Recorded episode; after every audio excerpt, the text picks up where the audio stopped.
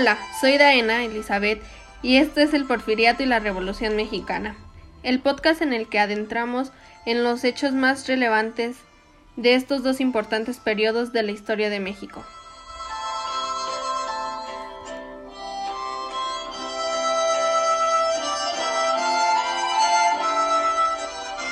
Sean bienvenidos al capítulo número 8 en el que trataremos un tema muy importante de la dictadura de Victoriano Huerta.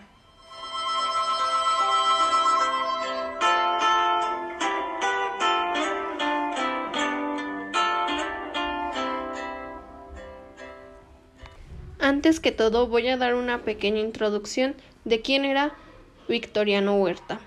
Victoriano Huerta nació en Jalisco en 1854 y falleció en El Paso, Texas, en 1916. Fue militar y político mexicano. Era de ascendencia india, lo cual no fue un obstáculo para llegar a la presidencia entre 1913 y 1914.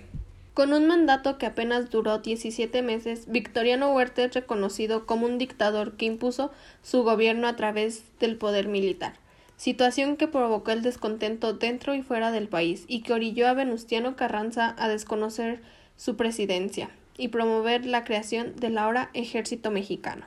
Con esto concluimos el acercamiento a Victoriano Huerta.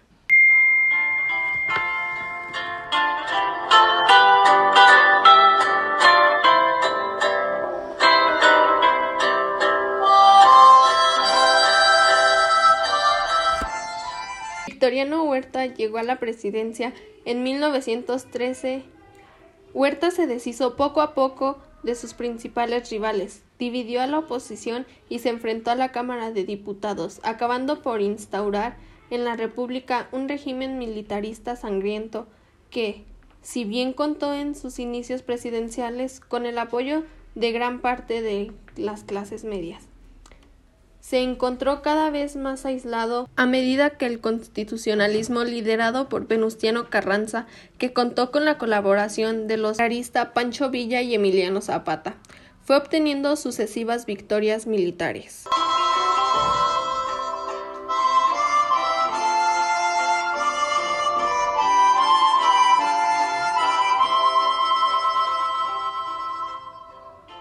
Su política basada en perpetuarse en el poder a cualquier precio estuvo llena de desaciertos y tras prescindir de uno de los políticos en los que se apoyó, el general Félix Díaz, y disolver el Congreso, se creó nuevos rivales con actos como las levas de pacíficos ciudadanos para nutrir de carne y de cañón su ejército. Los asesinatos de diputados como Rendón Domínguez y Gurrón y de profesionales propietarios y empleados públicos.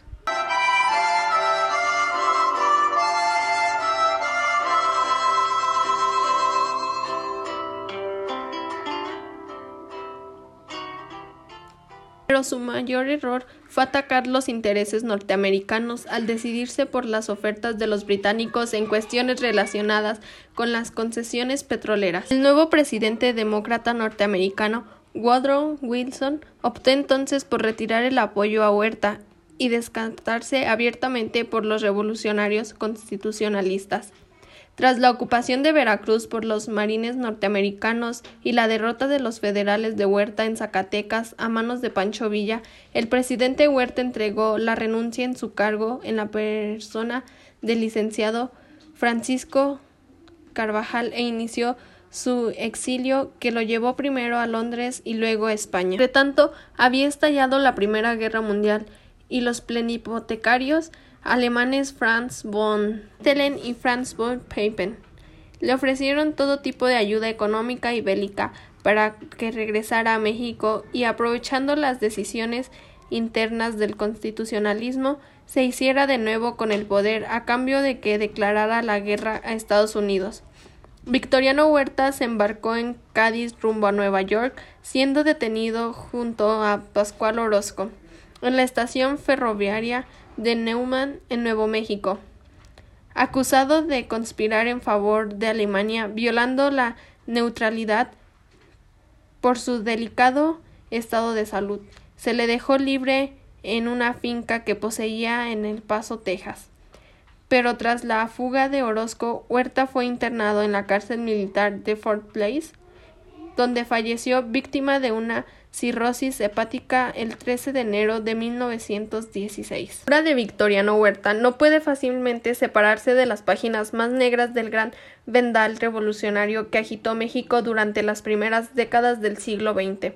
Huerta ha pasado a la historia como el artífice de la gran traición que acabó con la vida de Madero y con las esperanzas que había suscitado su programa modernizador. Gran astucia estratégica, su aparental lealtad hacia el nuevo poder constituido, su capacidad para golpear en el momento oportuno, asentando el golpe de gracia mediante el asesinato políticos sin escrúpulos para instaurar a continuación una dictadura sangrienta y vestida con los orópeles de la legalidad institucional para consumo externo lo han convertido en la imagen del militar ambicioso, alcohólico y sin escrúpulos, capaz de sacrificar el país en aras de sus intereses mezquinos. Como anteriormente he mencionado, Huerta era un alcohólico, pero además también consumía mucha marihuana. De ahí es de donde proviene el corrido La cucaracha. Aquí te dejo el tema original y completo.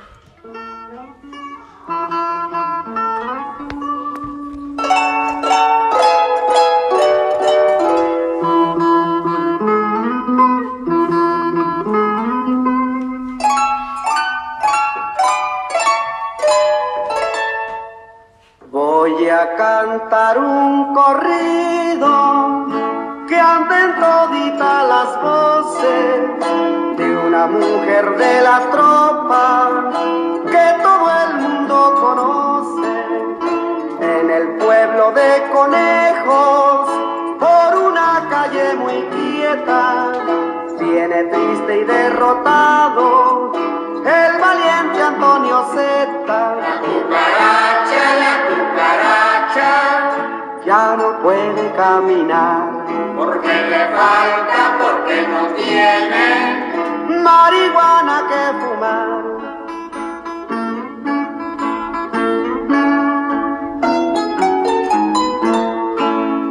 Iban los tres en silencio, sus pensamientos rumiando, mientras el destino ciego los hilos iba tramando los cascos del caballo suena el polvo del camino. Ya se van, llora un cariño, un cariño malogrado. La cucaracha, la cucaracha, ya no puede caminar. porque le falta, porque no tiene Marihuana que fumar.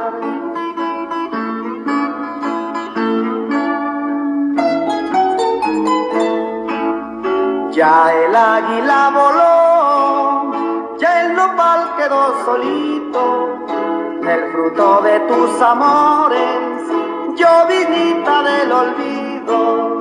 Ya murió la cucaracha, ya la llevan a enterrar, entre cuatro sopilotes y un gato de sacristán. la cucaracha, la cucaracha, Ya no puede caminar. porque le falta, porque no tiene marihuana que fumar. Y aquí termina el corrido que cantó a la cucaracha, la cucaracha, la cucaracha.